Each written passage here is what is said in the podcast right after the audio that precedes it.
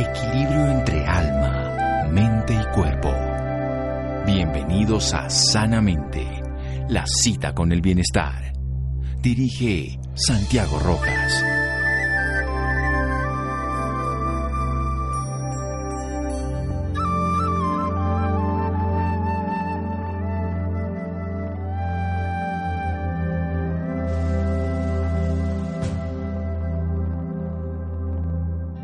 Felicidad aparece cuando lo que piensas, lo que dices y lo que haces está en armonía. Gandhi.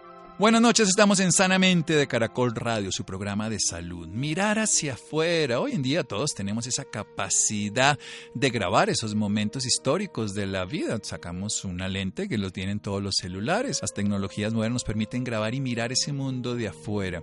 ¿Será que tenemos esa habilidad para mirar con ese mismo lente y sobre todo con una gran profundidad ese mundo de adentro? Pues bien, hay un personaje de la vida pública que director y productor de televisión de profesión 15 años mejorando lo que estaba allá afuera, viéndolo con unos ojos, hace un cambio de, de, objetivo. En lugar de mirar hacia afuera, se pone a mirar hacia adentro. Y con una profundidad maravillosa genera una transformación personal. Lo hemos conocido en video, lo hemos conocido en conferencias, está en las redes sociales y ahora nos va a regalar a todos los colombianos una obra, libro, Tu eslabón perdido. Él es Juan Pablo Gaviria. Es un honor tenerlo aquí. Juan Pablo, muchas gracias. Santiago, muchísimas gracias por invitarme de nuevo. El honor es mío. Eh, muy placentero estar acá con ustedes. Bueno, ¿y qué es esto de precisamente de, del teleobjetivo que tiene además, que lo tenemos aquí al lado, que mira lejísimos y todo, ahora se pone a mirar para el otro lado? Hoy en día trato de documentar todo lo que hago de mi vida, eh, a diferencia de antes que documentaba la vida de los demás o contaba historias de los demás. Eh, ahora volteo a la cámara y comienzo a contar mi historia, mi travesía, cuál ha sido mi experiencia de vida, cuándo encontré mi propósito de vida, por qué me empoderó muchísimo eso eh, y decidí utilizar la creatividad que usaba antes para generar fórmulas y metodologías para ayudar a las personas si es lo que están buscando en su vida, claramente, eh, para que de pronto encuentren también su propósito de vida. Esto es bien interesante porque todo lo que los 15 años de productor previo, todo el estudio, el análisis y todo siguieron siendo útiles. No tuvo que dejar de ser Juan Pablo el productor, el, el, la persona que estaba detrás de una cámara. Muy útiles. Además, eh, en algún momento de mi vida estudié algo de actuación, ¿no? Yo quería ser médico cuando salí del, del, del colegio. Bueno, médico de almas. Porque como que ese llamado a ayudar estaba ahí. No le paré tantas bolas en ese momento. Pero después salté de medicina a actuación, que todo el mundo decía, pero qué, qué poco coherente, ¿no? Yo decía, sí, tienen toda la razón, pero hoy en día sí lo entiendo. No, pero los y médicos es... somos actores, yo sí creo, nos tenemos sí, que poner en el... Estamos jugando además el único espectáculo de la vida que es el presente que tiene el paciente y tenemos que actuar de acuerdo a eso, no a nuestra hipótesis del libreto, sino a construirlo. Lo que somos es improvisadores sobre el libreto de la vida. Claro. Obviamente con un conocimiento previo, que es la capacidad, como es lo mismo, como la capacidad de mirar hacia afuera, pero en este caso hacia adentro. Y hay un público al cual le tienes que dar un mensaje y que ese mensaje se transmita de forma correcta. Entonces, como esas partes que aprendí en, en, teatro también me ha servido mucho hoy en día para subirme en escenario frente a mil personas y poder estar muy tranquilo eh, transmitiendo la pasión de mi vida. Yo quiero hacer énfasis en eso, Juan Pablo. Todo lo que he aprendido en la vida hoy le es útil. O sea, no desechar ninguna experiencia, incluso cuando dice uno, ah, yo estudié dos semestres en la San Marino, como veía la peliteñida, o seis semestres, le sirve a uno en la vida todo. Todo, todo porque el, lo que pasa es que uno no tiene la capacidad en el momento presente como dicen, de atar los puntos, ¿no? De la travesía. ¿Por qué me está pasando esto? Uno no sabe por qué me está pasando, pero uno 10 años adelante uno mira para atrás y uno dice, claro, tenía toda la lógica que me pasara esto y esto y esto para llegar a donde estoy. Incluso las cosas que consideramos malas. A veces más. A veces más las que consideramos malas, ¿no? Porque, porque ahí es donde hay una cantidad de enseñanzas buenísimas de la vida y si uno se logra tomar la vida así, como viendo esas cosas que son enseñanzas también del camino, pues entonces uno la travesía de la vida la va a navegar un poco menos tortuosamente que los altibajos de los que estamos tan acostumbrados. Además a reconocer esos ciclos, esa ciclicidad que tenemos todo, como el día y la noche, todos tenemos Tal momentos de luz donde todo está claro y momentos de oscuridad donde tenemos que recogernos y tranquilizarnos para prepararnos a lo que sigue. Vamos a hacer un pequeño corte aquí en Sanamente de Caracol Radio con Juan Pablo A propósito de su reciente obra, Tu eslabón perdido. Seguimos en Sanamente de Caracol Radio. Síganos escuchando por salud. Ya regresamos a Sanamente. Bienestar en Caracol Radio. Seguimos en Sanamente.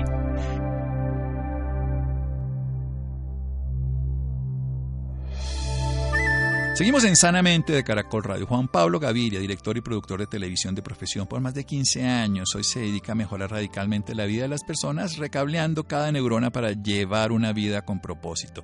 Lo hace a través de mirarse a sí mismo, de contar su historia. Se conócete a ti mismo y conocerás a todos los demás, todas las culturas. Si miramos a los griegos, que lo tenían como un punto de referencia, si lo miramos en la India, si lo vemos hoy a través de la ciencia, el conocerse a uno mismo, el descubrirse quién es, al llegar a ese fondo infinito de conciencia que es el océano donde todos somos goticas en conchitas separadas, pero al fin estamos unidos en esa condensación maravillosa de vida que se llama océano. Pues bien, hoy le llega a más de un millón de personas en el YouTube y hoy lo tenemos aquí, que es un honor que nos acompañe. ¿Qué es el eslabón perdido, tu eslabón perdido, la obra de Grijalbo? Eh, para mí el eslabón perdido es algo que nunca nos han enseñado realmente, que no ha estado eh, en la travesía de nuestra vida, como hablamos ahorita, ¿no? Y es el autoconocimiento. El autoconocimiento no, no lo enseñan en el colegio, no es algo que nos hagan un énfasis muy grande la mayoría de los padres en nuestra cultura. ¿no? Y ni en la universidad estamos hablando constantemente de autoconocimiento y la importancia de autoconocerse primero profundamente antes de salir al mundo a decirle, oiga, ¿qué quiero hacer? Es decir, primero tengo que poner atención a mi ser, y cuando me descubro completamente me es más fácil encontrar mi hacer y ser exitoso en ese hacer. O sea, el ser para ser. Yo trabajo con enfermos terminales y descubrí a través de hablar con ellos, porque muchos me lo dijeron en la charla, que la relación más importante que tienen todos los pacientes cuando se van a morir, se dan cuenta, es con ellos mismos y que todas las relaciones que habían tenido eran relaciones de él mismo puestas en otros. Y esto lo dice gente que se está muriendo, que ya no tiene ninguna importancia del ego, de la imagen que tenía. Y para mí fue de las cosas que he aprendido de ellos, esta es una lección. La relación más importante que tiene uno siempre es con uno mismo. Y lo dice una persona que toda la vida vivió teniendo relación con los demás. Unos despertaron antes, aquí 15 años, no necesito estar en, yo lo he visto en el lecho de muerte y lo escucho. Digo, le dicen a uno, es que la única relación que uno tiene siempre es con uno. Uno creó una imagen de la mamá y se relacionó con la imagen de la mamá y no con la mamá, creó una imagen de la esposa y, peleó todo el tiempo con esa imagen que no era ella. ¿Cómo hacer para que no tengamos esa claridad de quiénes somos? Pues una de las cosas que estabas mencionando ahorita fue un propósito que se despertó en mí y era decir, yo quiero morirme en total tranquilidad siendo plenamente consciente de lo que fui y de lo que quise hacer. No quiero llegar, porque también no tuve la oportunidad como tú de estar entrevistando o pues trabajando con personas que están enfermos eh, en, etapa eh, terminal, pero sí había leído unos apartes de un libro de Bronnie Ware que de pronto tú mm. seguramente conoces, que se hizo muy conocido, donde hablaba de eso y me llamó mucho la atención eso. Yo decía, ¿qué hay que hacer para no estar en esas? ¿no? ¿Qué tenemos que hacer para no llegar al momento del hecho de nuestra muerte y arrepentirnos de todo lo que pasó con nuestra vida? O sea, ¿qué sentido tiene la vida si en el momento de morir me voy a arrepentir de no haber hecho una cantidad de cosas? Si esa información ya está ahí, ¿no? Si a mí me empodera tanto encontrar mi propósito de vida, ¿por qué no todo el resto del mundo encuentra su propósito de vida? Y ahí es donde viene pues todo lo que estoy haciendo y todo el tema del libro. Entonces, pues el libro es como una travesía también, ¿no? Como yo vengo a hacer televisión, pues entonces escribir el libro muy audiovisualmente, se puede decir, o muy como una narrativa de una, pongámoslo en términos de lo que está de moda hoy, de las series de televisión, de un Netflix, ¿no?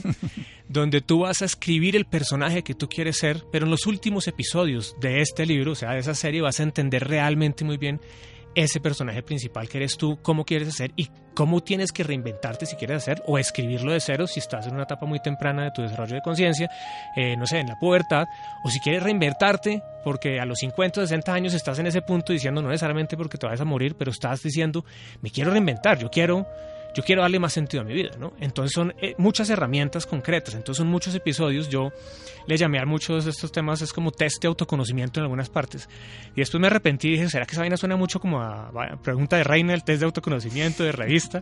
Pero después lo terminamos dejando. Pero yo ahí interrumpo por una razón fundamental, yo creo que deberíamos empezar ahí. O sea, nosotros siempre nos dan una gran cantidad de conocimiento. Para mí hay dos escuelas muy simples. Una escuela es la escuela de la vida, que no tiene nada de la escuela que nos enseñan en la universidad y en el colegio, que es la escuela de intelecto. Y estas preguntas no es para conocer el intelecto, ni saber cuánto sabemos de matemáticas, ni el IQ, ni todas estas cosas, sino para saber quién es el ser que va a cargar mi vida y, que está viviendo todo el momento. Y dijiste una, una cosa fundamental que ha sido parte de mi proceso y es entender la diferencia entre conocimiento y sabiduría. Y es entender que, y yo le digo a la gente en el libro y en los videos como, mire, lo primero es, no me crea a mí un carajo de lo que le estoy diciendo, por favor, no me crea nada. ¿Por qué no me crea nada? Es porque esta información es prestada, se la está prestando un tercero, entonces es sabiduría, mm. ¿no? Pero, pero sí le, le pido el favor que si esto resuena con usted, trate de ponerlo en práctica Porque cuando usted lo prueba, ahí es donde usted solito se da cuenta si sí o no, lo vive como propio, se lo apropia, ¿no? Se empodera más y entonces ahí se convierte en sabiduría. Y uso el cliché en el libro en todas partes porque a veces los clichés funcionan muy bien. Es como si nos leyéramos un libro de que el fuego quema y supiéramos qué tanto duele quemarse con fuego. Pues el app para montar en bicicleta creo que no le ha servido a nadie.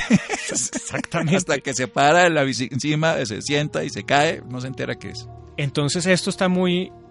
El libro lleva mucho a las personas a hacer ejercicios prácticos, también a cuestionarse cosas, a veces preguntas que pueden ser bobas, entre comillas bobas, pero que los lleven a cuestionarse cosas para empujarlos también a, a ese espacio donde realmente van a encontrarse, ¿no? que es en el hacer en salir a probar este tipo de cosas, a ver si sí o no. El siendo para lograr haciendo, pero técnicamente para no, no quedarse. Sí, es muy importante que ninguno de todas estas frases que puedan estar escritas en el libro tienen valor si no son experimentables. Tal cual porque si no, no tiene sentido. Que eso es lo que pasa. El intelecto, que es la forma en que nos educamos y aprendemos, aprende a ver afuera, pero jamás a experimentar. Entonces, por eso podemos saber la fórmula de cualquier tipo de sustancia, podemos saber qué secreción se produce, pero no amamos con eso. Simple y llanamente conocemos de afuera, pero no experimentamos. Y esto, el eslabón perdido es ir a conectarnos donde nos desconectamos. Y ese es uno de los paradigmas que tenemos que romper. Yo creo en la educación y yo invito a las personas en los primeros capítulos del libro a romper paradigmas, porque ahí es donde está el redescubrirse, porque un paradigma simplemente es que yo creo que las cosas se hacen de una forma y las hago así porque siempre se han hecho así, porque todo el mundo las hace así.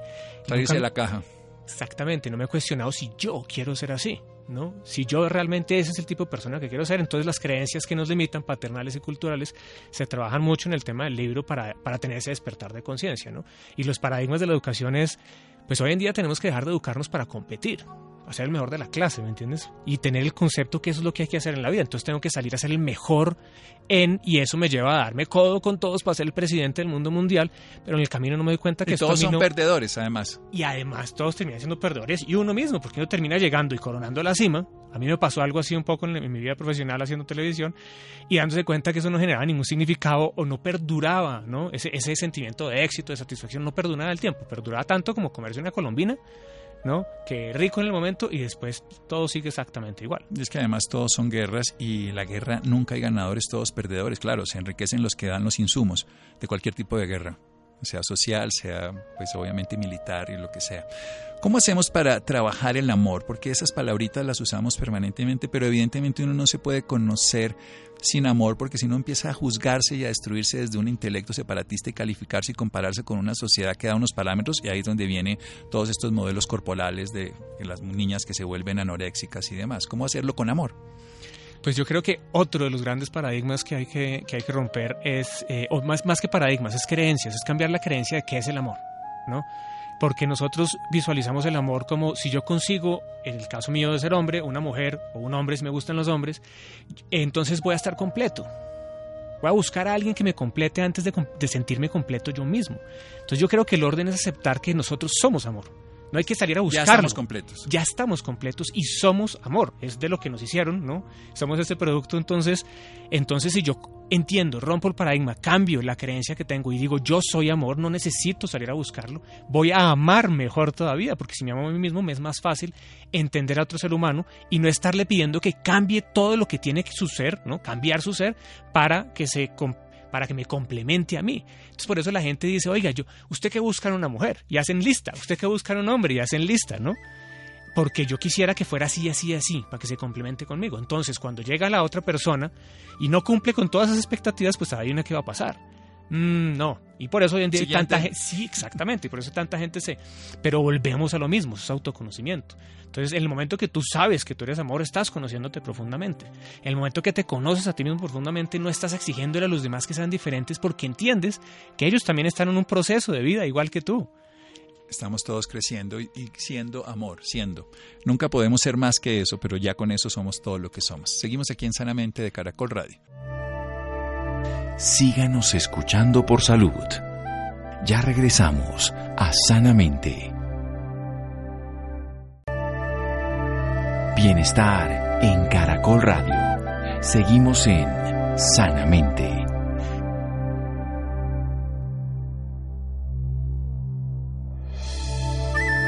Seguimos en Sanamente de Caracol Radio, director y productor de televisión de profesión, 15 años, pero fundamentalmente ha dedicado a mirarse hacia adentro, a conocerse, a encontrar ese eslabón perdido a mirar esas creencias y trabajarlas desde un amor, desde un amor que integra y no separa, desde un amor que es uno mismo completo y que no necesita al otro, sin embargo, amándose a uno ama al otro. Y en ese amor se complementa porque se crece, se crece a través de lo que somos, no a través de lo que creeríamos que deberíamos ser, no a través de la competencia, sino la cooperación. Cuando miramos la naturaleza descubrimos que la naturaleza todo el tiempo se coopera. Entonces, Llega la vaca, deja su deposición, que para nosotros es estiércol, pero para el gusano y para el cucarrón son alimento transformador, que generan además un abono ideal para que esos microbios crezcan y para que los verdes puedan transformarse y nosotros entonces queremos destruirlo desde el parásito, desde la lombriz, desde el animalito. El ser humano parte todo eso y lo separa y no entiende que hay un ciclo permanente de vida, un ciclo de transformación, un ciclo donde todos participamos e incluso los humanos. Sigamos con el eslabón perdido. Pues estás tocando un tema muy importante que abordo también y obviamente es mirando hacia adentro y es como todos, y tú esto sabes bastante más que yo, como todo lo que está dentro de nosotros colabora para ese ente superior. Los átomos, las partículas más pequeñas están colaborando para formar las células, para a, a los mantos más grandes, las células para formar organismos, pero si no colaboran entre sí, pues entonces hay enfermedad.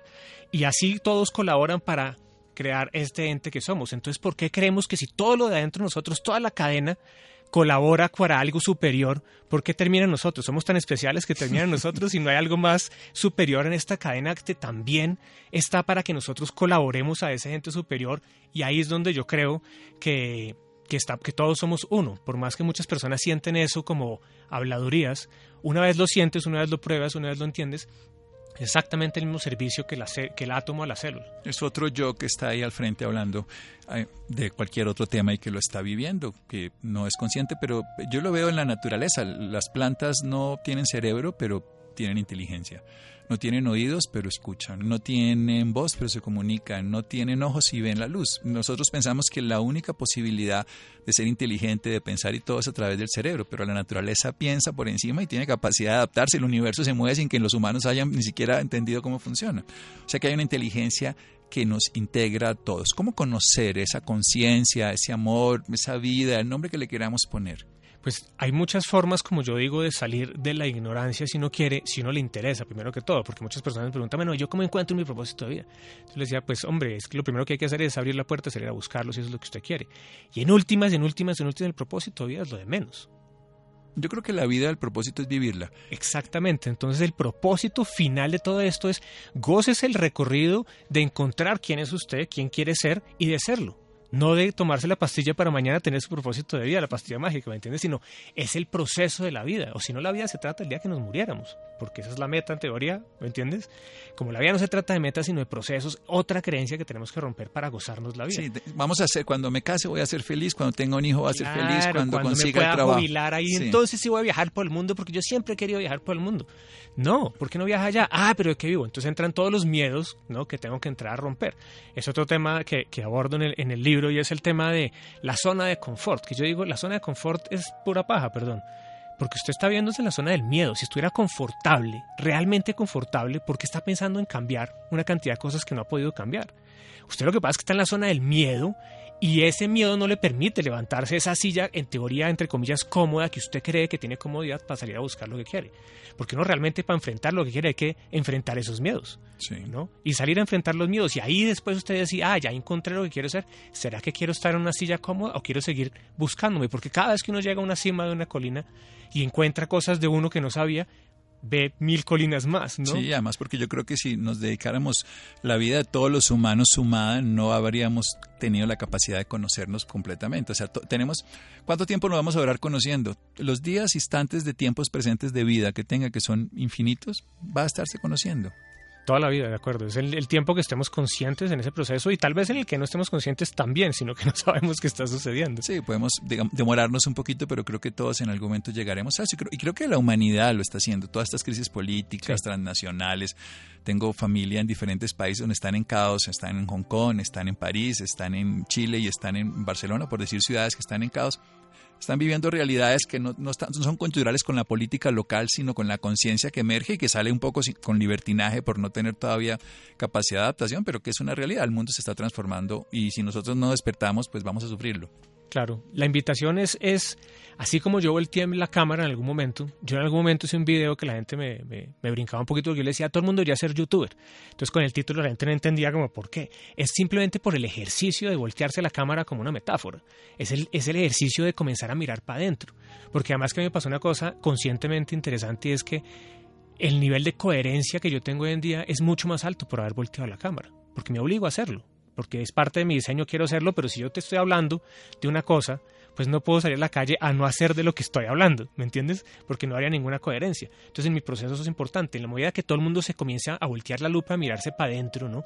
Comenzar a conocerse en profundidad a nivel biológico y físico o también espiritual, lo que tú quieras, a conocerte profundamente, el resto de la vida comienza a fluir de una manera más tranquila. No quiere decir que no hayan altibajos, no quiere decir que no haya noche y día como hablábamos ahorita, no quiere decir que no haya momentos de tormenta, quiere decir que aprendemos a navegar mejor los altibajos de la vida. Y además que conociéndose uno mismo sabe uno que si sabe nadar, pues nada y no puede volar, o si sabe volar, vuela y no sabe nadar. No, no. Mi papá tenía una frase que yo le acuñé muchas frases a mi papá y una de estas era muy simple. Los gatos cazan de noche, los perros de día, nadie, todo, nadie es bueno para todo, todos somos buenos para algo.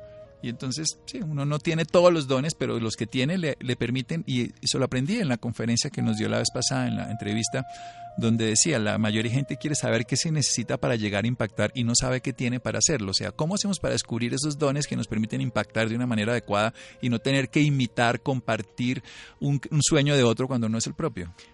Lo primero es, tener eh, la valentía, ¿no? De... Eh, por un lado, de llevarle la contraria a sus papás, no importa qué edad tenga usted. Y es que una de las cosas que, que, hemos encontrado que es de los mayores limitantes que tienen todas las personas es, y no importa qué edad tengan, así sus papás estén muertos, todavía quieren hacerlos felices. Entonces, si para ellos hacerlos felices es que usted fuera médico, entonces usted va a estudiar medicina si usted lo haga infeliz. Y eso se comienza a grabar en el subconsciente como una verdad. Hasta que usted diga, oiga, yo hago feliz a los demás cuando yo sea feliz yo mismo, ¿no? Ese es el primer paso. Y después si hay una metodología que nosotros trabajamos y es invitar a las personas a primero, a primero que uno explore cuáles son sus pasiones. Lo primero que uno tiene que hacer es explorar sus pasiones, ¿no? Entonces, porque hay gente que me dice, yo no tengo ni idea cuáles son, perfecto, vamos a explorarlas, o sea, comience a investigar qué es. Después de eso, usted va a experimentar sobre sus pasiones, porque usted le puede apasionar mucho la música, y siempre es un ejemplo porque es muy claro, pero canta muy mal, entonces no tiene habilidades para, para eso. Factor X no se va a meter entonces. Claro, y, y, eso viene de, haber trabajado el Factor X, tal cual. Por eso lo digo. De ver, de ver tantas personas que llegaban diciendo que cantaban muy bien, cantaban muy mal, y era porque su abuela y su mamá y su tío les habían, que fuera cantante. les habían dicho que cantaban divino. Ah, pues es que la abuela siempre habla bien divino. y siempre pasa, claro. Entonces llegaban y se encontraban con una pared porque sí les apasionaba la música. O sea, pero es mejor decir yo canto bien pero se oye mal. Sería por lo menos la forma de decirlo. claro, o por lo menos decirle, me apasiona la música mucho, ¿cierto? Pero no lo voy a, no voy a desarrollar esta pasión a través de cantar voy a experimentar más por el lado, no sé, de ser un productor, ¿no? Arreglista, compositor, sí, diferentes cosas. Sí, no tengo que ser la, punta de lanza. Claro, porque la gente quiere ser cantante, ¿por qué? Porque el consciente colectivo dice, si usted es cantante es mejor, va a ser más plata, va a ser famoso, entonces todo el mundo persigue esas creencias de éxito, que igualmente todo el mundo que la cumple después se da cuenta que eso no es el éxito, ¿no? Y, además el éxito no es equivalente a la felicidad. La felicidad sí al éxito, pero no en esa otra dirección. No en ese entonces esos serían los primeros dos pasos en ese proceso de cuenta, explorar, experimentar, explorar tus pasiones, experimentar con tus habilidades y después comenzar a diseñar el personaje que quieres ser teniendo en cuenta que necesita el mundo, que necesitan los demás, para quién es que haces tu trabajo, quién se beneficia de tu trabajo.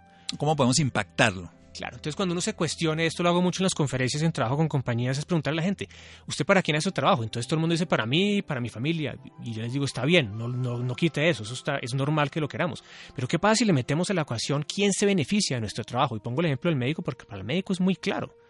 ¿Quién se beneficia del trabajo del médico? Y todo el mundo contesta inmediatamente rápido el paciente. Pero ¿quién se beneficia de un eh, técnico que hace espirales y los presiona para meterlos en un colchón y, la compañía vende colchones. Esa persona no lo tiene en su consciente tan claro y es pues que esa persona tenga el mejor sueño posible, es para quien usted hace su trabajo. Entonces, cuando usted ha encontrado su pasión, sabe que es hábil y le mete el para quién, pensar en los demás, que parte del propósito del sentido de vida está inherente y eso se ha estudiado transversalmente en la historia, ayudar a los demás, servir, está ahí como un punto muy importante. Oye, es que está además cuando nosotros miramos que somos altruistas por naturaleza, nadie nace racista, clasista, separatista ni odiando a una mujer, eso se aprende culturalmente. Todos los sismos son culturales. Sí, y nosotros aprendimos eso, pero aprendimos porque era lo predominante en ese momento, ya sea por rechazo o por necesidad, pero biológicamente nacemos altruistas, nacemos cooperativos, generosos, compasivos, reflexivos y además nacemos con una característica y es que nos sentimos parte de eso. Para mí es tal vez lo más bonito. Somos parte de una mujer, ni siquiera somos un ser humano independiente con una identidad de un yo y un ego, sino somos parte de un órgano de un ser que nos ama y amamos. Y eso se nos olvida. Claro. Y somos creativos por naturaleza precisamente por eso también, porque hemos sido creados. Somos una creación, ¿no? Pues es que el niño antes de caminar baila, antes de hablar canta y antes de escribir dibuja. O sea que la creatividad es pre-formal. es innata, exactamente. Sí, lo tenemos y se expresa de una manera cotidiana. Bueno, invítenos más a leer este libro en estos últimos tres minuticos que nos quedan. Pues hombre, antes de decirles eh, por qué tienen que leer el libro, les puedo decir por qué no les sirve este libro. ¿no? Si usted es una persona que se encuentra totalmente feliz en su vida, totalmente feliz, a gusto con su vida, con su salud, eh, con cómo funcionan todas las cosas en su alrededor, si usted está feliz con las relaciones que tienen, todas son divinas, todas fluyen perfecto, con su mamá, con su esposa, con su hijo, pues este libro no es para usted. Este libro no es para usted y buenísimo que usted esté así, no estoy diciendo que sea así, simplemente comparta su felicidad con otro. Este libro es para las personas que quieren cambiar algo en su vida y todavía no saben exactamente cómo cambiarlo, qué tienen que hacer, cuáles son las herramientas. Simplemente como un proceso, realmente por eso el subtítulo es el camino a una vida con propósito, es para que usted se encamine y goce mucho más de la travesía de la vida, no solamente de la parte final. Sí, de vivir, que además es algo que se nos ha olvidado a los seres humanos. Estamos hechos para ser seres humanos, pero estamos viviendo una vida que no es humana, no le estamos dando sentido. A mí me encanta leer las biografías, es algo que desde niño, no sé, tengo una fascinación por aprenderme y conocer de la biografía de las personas.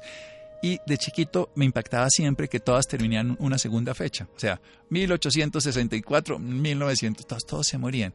Y al final eso fue lo que me terminó motivando a mí, la muerte porque yo decía, igual todos nos vamos a morir, y nos enseñaron la religión que entonces la vida era buena para morirse. Y después dije, no, la vida buena es para vivirla. Ese es como el simple ejemplo. Ahora, este es un mapa de viaje para llegar al interior de uno mismo y no solamente caerse uno por allá por los precipicios afuera sin haberse dado cuenta de quién era el viajero. Y una cosa que yo quería con esto, ya el, el tiempo y la historia dirá si lo logro o no, es que este libro sea temporal. Y es decir, que dentro de 10 años si tú quieres coger y leer unas páginas te tenga sentido exactamente y te cobre sentido como lo tuve hace 10 años, ¿me entiendes? Como que no sea un tema que se acabe con el tiempo.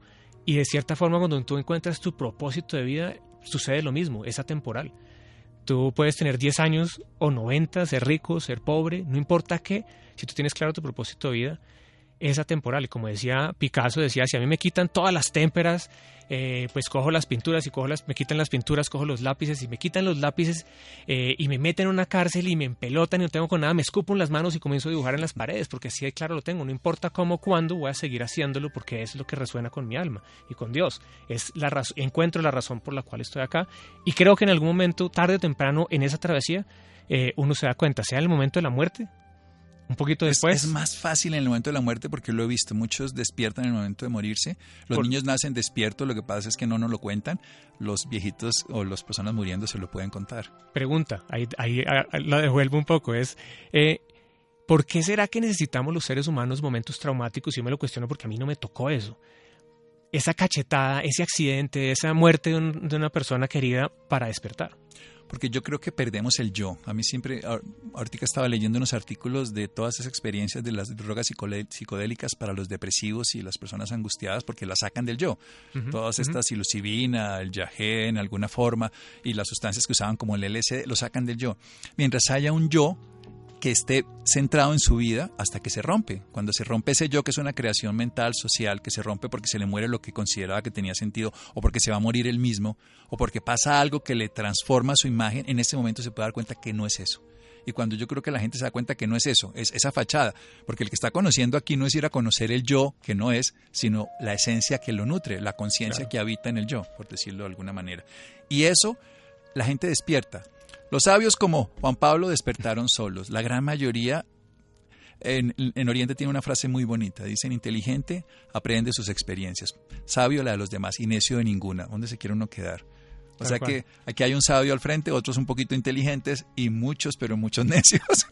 Lo único que tengo sabido es que hay falta tantísimo por aprender que el camino es muy bonito y ahí es donde uno encuentra el placer realmente de vivirlo. Pero el único sabio es el que sabe que no sabe, no el que cree que sabe, porque ese es el ignorante según esa misma filosofía que estaba hablando Juan Pablo. Entonces, libro, ya lo tenemos claro, tu eslabón perdido, el camino a una vida con, con propósito de la editorial Grijalbo.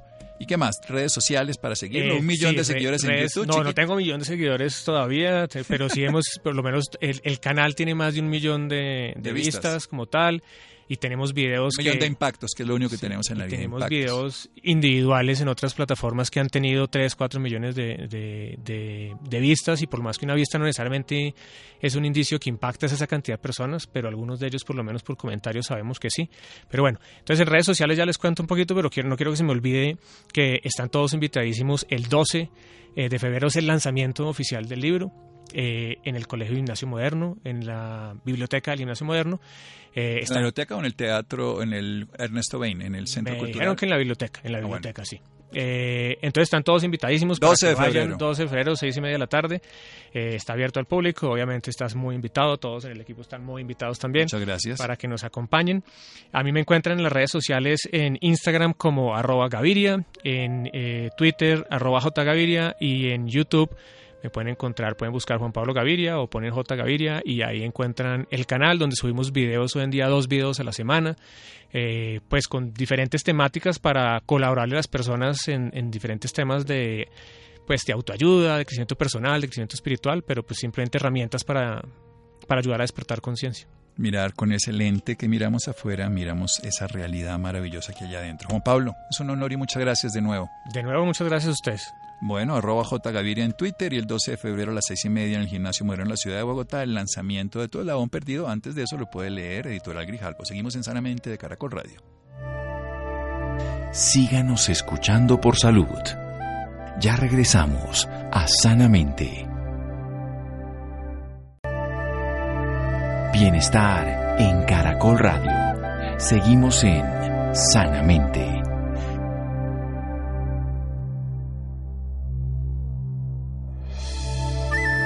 Seguimos en Sanamente de Caracol Radio, los interesados en Juan Pablo Gaviria, su obra Tu Labón Perdido, editorial Grijalbo. Cambiamos de tema, acuerdo por el control de la hipertensión en Colombia, un tema esencial para todos los hipertensos, para no llegar a ser hipertenso y para si ser hipertenso, saber que siendo una enfermedad crónica hay que atenderla toda la vida. Laura, buenas noches. Muy buenas noches, Santiago, para usted y para todas las personas que nos sintonizan a esta hora.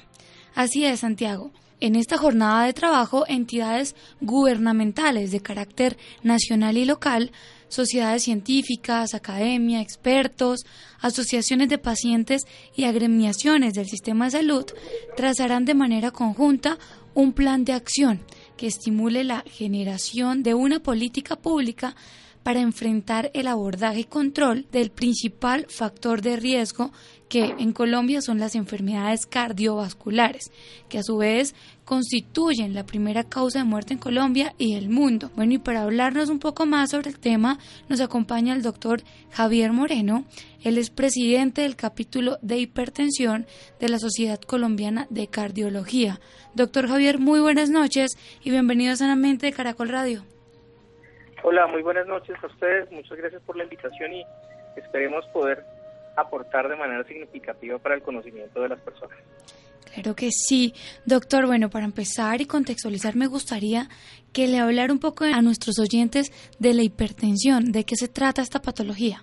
La hipertensión arterial es una enfermedad que se caracteriza principalmente por el aumento de la presión sanguínea, esa presión que medimos en el brazalete, en el brazo de los pacientes, y que se traduce realmente, o más bien es una manifestación de la rigidez de las arterias o del aumento de las presiones dentro de las arterias que son las que llevan la sangre a los diferentes órganos. Y ese aumento de presión hace que los diferentes órganos tengan que tener una sobrecarga de trabajo y a la larga esto va a llevar a una lesión en los diferentes órganos, que es lo que después va a marcar la enfermedad y la mortalidad de la enfermedad.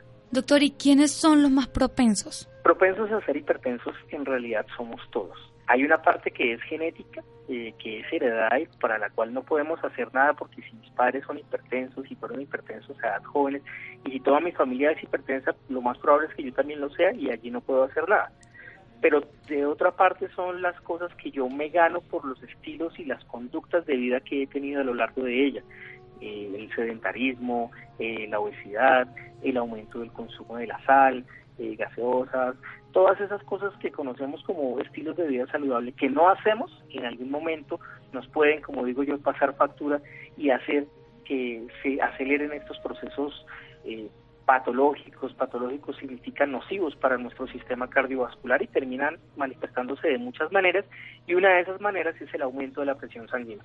Bueno, y la persona que ya tiene esta patología, ¿cómo se debe cuidar en su alimentación y en su vida? Lo más importante en esto es lograr en las personas que haya un grado de sensibilización y conciencia de su enfermedad, porque si logramos eso, al final logramos adherencia. Adherencia es que la persona se tome el medicamento que se le indicó, que haga ejercicio con la convicción y la conciencia de que el ejercicio es lo que le va a traer beneficio, que disminuya el consumo de la sal y que logremos entender por qué es que se les dice que disminuya el consumo de la sal, que haga ejercicio, que deje el cigarrillo, que trate de vivir un poquito menos estresado y todas esas cosas, si yo ya tengo la enfermedad, me van a hacer controlar la enfermedad y de pronto, o más bien muy probablemente, me pueden evitar una consecuencia fatal o complicada de la enfermedad, como un infarto, como una trombosis cerebral, como lo llaman los pacientes, un derrame cerebral, una falla del riñón, cualquiera de estas cosas que pueden ser prevenibles. Bueno, doctor, y por ejemplo las personas que no tienen ni idea de este tema, cuénteles cuáles son los síntomas, los principales síntomas que presenta una persona con hipertensión. Pues mira, esa pregunta es importantísima, porque la respuesta es contundente y es, esta es una enfermedad silenciosa, esta es una enfermedad asintomática y eso es lo que hace que en muchas partes sea llamada el asesino silencioso, porque no se nos manifiesta entonces nosotros tenemos que ser conscientes del autocuidado y de la gestión de nuestro bienestar y de la responsabilidad de nuestro cuidado. Entonces, tomarme la presión, ir a que me tomen la presión, exigir que me tomen la presión y estar pendiente de eso, porque cuando ella se manifiesta ya es con una mm, manifestación de una enfermedad o una complicación de ella. Por ejemplo, se manifiesta porque me dio un infarto o se manifiesta porque me dio una isquemia cerebral o porque tengo una falla en el riñón o un dolor de cabeza muy frecuente, pero, que, pero, lo importante de esta respuesta que te doy es que es silenciosa. Debo yo ser consciente de ir a buscar y de prevenirla. Y para prevenirla necesito detectarla tempranamente. Excelente. Bueno, doctor, hace poco se estableció una mesa redonda para el control de la hipertensión en Colombia. Háblenos un poco de qué se habló en ese lugar. Esta mesa redonda es una iniciativa de la, de la Federación Mundial del Corazón eh, en la que tratamos es de disminuir la mortalidad de esta enfermedad. Miren que la principal causa de muerte en el mundo son las enfermedades cardiovasculares. Dicho de otra manera, de eso es que nos morimos, de eso se muere la raza humana. Y lo más importante del asunto y el, mensaje importantísimo que queremos dejar es que es prevenible, pero algo está pasando porque no lo estamos logrando.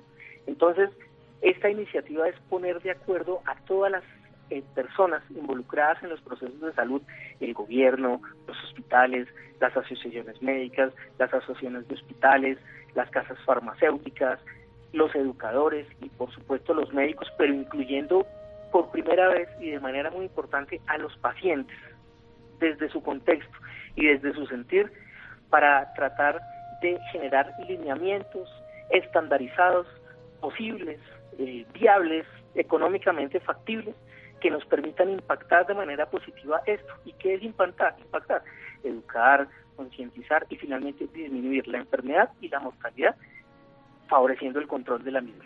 Tengo entendido que también van a hacer una campaña nacional para disminuir el consumo de alimentos ricos en sodio. Cuéntenos un poco sobre el tema. Lo que pasa es que eh, necesitamos que las personas entiendan que disminuir el consumo de sodio es importante, pero también entender que lo necesitamos. Pero el problema, como en todo, son los excesos. Nosotros comemos sodio o la raza humana come sodio y nos encanta el sodio y nos encanta las sales porque nuestro cuerpo nos lo pide porque es necesario para vivir. Pero los alimentos que nos comemos en la mesa y, o nos servimos o los preparamos sin adiciones de sodio o de sal son suficientes, tienen la carga de sodio que yo necesito. El problema es ese exceso y el problema es que ese sodio se acumula dentro de las arterias. E imagínate que tenemos una esponja y que esa esponja cuando tú vas a, por ejemplo, a lavar la losa y tienes ese, esa esponja con la que vas a lavar, la pones en el, en, el, en el agua y ella te absorbe todo ese líquido. Si tú midieras la presión dentro de esa esponja, en la medida en que ese líquido aumenta, aumenta, esa presión va aumentando. Esa esponja es el sodio. Entonces, si yo tengo mucho sodio en mi sangre, esa esponja me va a capturar y a capturar y a capturar líquido de tal manera que se va inflando, inflando, inflando eh, esa esponja, o si lo queremos ver, por ejemplo, como una bomba, inflas, inflas, inflas la bomba y la llenas y la llenas de agua hasta que eh, la pared de la bomba no pudo más y de pronto se reventó, que es más o menos lo que sucede con una hemorragia cerebral. Entonces, es un factor determinante y es algo que nosotros, es ese, esa gasolina que le estamos echando al fuego para que la situación mm, se complique o se empeore y se salga de contexto. Entonces es importantísimo que entendamos que hay que disminuir el consumo de sal y el consumo de sodio. Y queremos que lo entiendan y que todo el mundo lo sepa, para que cuando yo vaya, por ejemplo, al mercado y vaya a comprar algo, lea yo la etiqueta, lea el consumo de sodio y decida conscientemente y con conocimiento si lo voy a comprar y más importante aún, si lo voy a consumir. Perfecto, doctor. Bueno, y ya se nos acabó el tiempo. Para finalizar, quisiera que le diera unos consejos a nuestros oyentes, en especial a los que sufren de esta patología. Mire, lo más importante que yo les recomiendo a las personas es que tengan eh, conciencia y sobre todo una cosa muy importante, que es un paradigma que quisiéramos mencionar, y es que las personas tendemos siempre a culpar al otro. Eso es una tendencia mm, humana, es natural entonces decimos es culpa de la EPS o es culpa del sistema o es culpa del medicamento o es culpa del médico. Entonces que cambiemos un poquito el chip de la culpa al chip de la responsabilidad. Yo soy el responsable de mi salud, yo soy el responsable de mi cuidado y yo entiendo mi enfermedad, por lo tanto yo me tomo el medicamento, hago ejercicio, disminuyo mi consumo de harinas, disminuyo mi consumo de sodio, dejo el cigarrillo, vivo menos estresado y ayudo a la comunidad para que entienda también eso, volverse también un protagonista del ejercicio de salud pública, que es un problema de todos y para todos. Perfecto, doctor. Bueno, doctor Javier, muchísimas gracias por esta valiosa información y por acompañarnos esta noche en Sanamente de Caracol Radio. No, a ustedes por la información y por la invitación y muchas gracias por tenernos en cuenta a las sociedades científicas para educar a la comunidad a través de los medios de comunicación. Gracias Laura, gracias Iván, gracias Juan José, Ricardo Bedoya, Jessy Rodríguez, quédense con una voz en el camino con Ley Martí, Caracol piensa en ti. Buenas noches.